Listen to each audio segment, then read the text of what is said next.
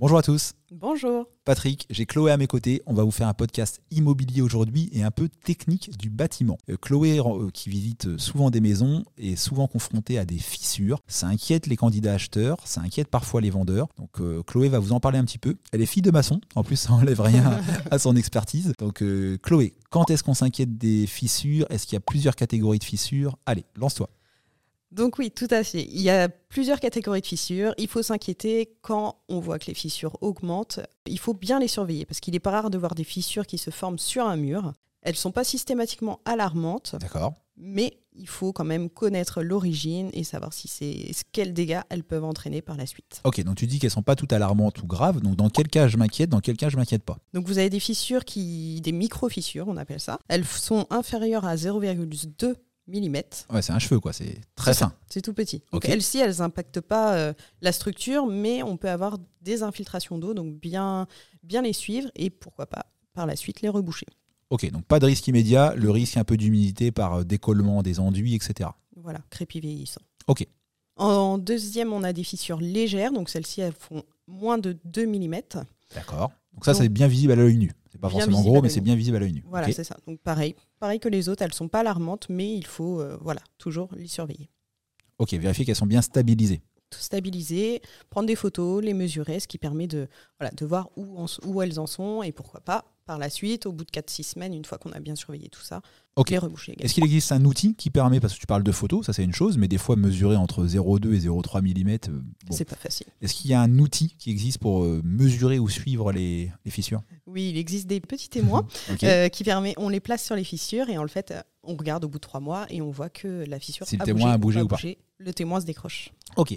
Tu nous as parlé de deux premières catégories de fissures qui sont pas inquiétantes ou pas trop, on va le dire comme ça. Est-ce qu'il y a une troisième catégorie qui, elle, serait un peu plus inquiétante? Oui. Donc là, on parle de fissures profondes et dangereuses. Donc au-delà de 2 mm, elles peuvent même aller jusqu'à traverser les murs de part en part, intérieur, extérieur. Donc là, c'est beaucoup plus inquiétant. Euh, bah, on, peut, les avoir par rapport à un sol plus profond donc un sol qui bouge. Donc là, c'est vraiment un défaut sur la structure.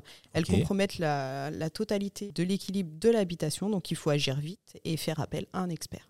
Ok, donc grosse fissure. Là, par contre, on s'inquiète.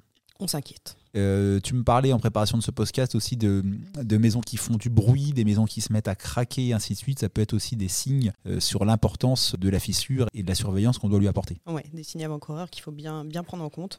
Et également, euh, pour des malfaçons, des, instabilités de sol, une infiltration d'eau, des chocs, ou on a un bâtiment qui vient de construire juste à côté de notre maison, ou une route qui vient de se faire. Ça peut créer des, vibrations dans le sol. On l'a vu, nous, des gens qui ont des maisons depuis 20 ans, qui n'ont pas bougé, et il y a un immeuble qui se construit à côté, et tac. Euh, et là, ça crée des fissures. Ou alors cet été, 2022, était très très chaud, très très sec euh, des sols qui d'habitude étaient assez stables, et bah, qui, dans un excès de, bah, sécheresse, ont, bougé et ont créé également euh, des fissures. Exactement. Donc ça, ça peut être quelque chose. On a de plus en plus euh, d'informations à ce sujet-là sur la nature des sols. Euh, quand j'ai commencé l'immobilier, moi, en 2007, ça ne me rajeunit pas, euh, on n'avait quasiment rien comme information sur la nature des sols. On en avait sur les risques, mais la nature des sols, non. 2022, on en a de plus en plus. On a des cartes d'aléas, alors qui ne sont pas extrêmement précises, mais qui sont quand même un bon indicateur et qui vous dit si vous êtes dans un aléa, un risque faible, dans ce cas-là, pas d'inquiétude, moyen, pas d'inquiétude, mais ça peut quand même compliquer des projets de construction ou d'extension, ou au contraire, vous êtes dans un risque d'aléa fort. Et là, dans ces cas-là, bah oui, en vrai, vous risquez d'avoir fréquemment des fissures qui se forment sur votre maison. Pas forcément grave, mais en tout cas, vous en aurez. Et même si vous ravalez votre maison, bah, les fissures elles vont revenir après. Mm, mm. Ok. Un, petit conseil qu'on peut aussi donner à, à la fois un propriétaire qui va vendre ou quelqu'un qui va acheter. Si le, si le bien que vous voulez vendre a des fissures et que vous vous dites, tiens, bah, juste avant de revendre le bien, je vais boucher les fissures et je vais repeindre pour que ce soit plus présentable. Bah, c'est euh, peut-être une bonne idée, peut-être une mauvaise. Euh, il faut avoir la transparence d'expliquer que la maison avait des fissures avant, de savoir lister ce qui a été fait peut-être de montrer des photos de la maison avant pour que dans l'hypothèse où les fissures reviennent après, que votre acheteur puisse pas vous le reprocher. À l'inverse, si vous êtes acheteur et qu'on vous présente une maison euh, qui vient tout juste d'être peinte ou avec un ravalement tout beau tout neuf, cherchez à savoir pourquoi. Est-ce que ça a été fait parce que bah, l'enduit était vieillissant et le propriétaire, euh, voulant vendre son bien et le valoriser, a refait l'enduit ou est-ce que ça a été fait justement parce que la maison n'était pas top top avec des fissures Et si c'est le cas, est-ce que, le, est que le fond du problème, comme Chloé vous l'a dit tout à l'heure, la nature du sol, euh, une infiltration d'eau, etc., a été réglé Si oui, tout va bien. Sinon, bah, les fissures, elles reviendront. Hein. C'est qu'une question de temps, mais elles vont réapparaître. C'est ça. C'est ça, tout à fait. Donc ce qu'il faut faire pour, euh, pour les surveiller, il faut les surveiller, donc faire des photos, il faut être sûr qu'elles s'agrandissent pas, qu'elles s'élargissent pas et qu'elles s'approfondissent pas. Donc on fait des photos, on mesure, on pose les témoins et si on a un doute, un réel doute, on appelle un expert parce qu'il faut mieux agir rapidement que trop tard. Ok, et pour conclure, on peut peut-être se dire qu'une fissure un peu plus large mais qui ne bouge plus, témoin à l'appui, est peut-être pour moi moins dangereuse qu'une fissure euh, plus fine mais qui tend à croître de mois en mois parce que celle-là, elle, cache un problème qui va aller en, grandissant. Exactement. En tout cas, euh, Chloé vous l'a dit, faites-vous aider d'un expert.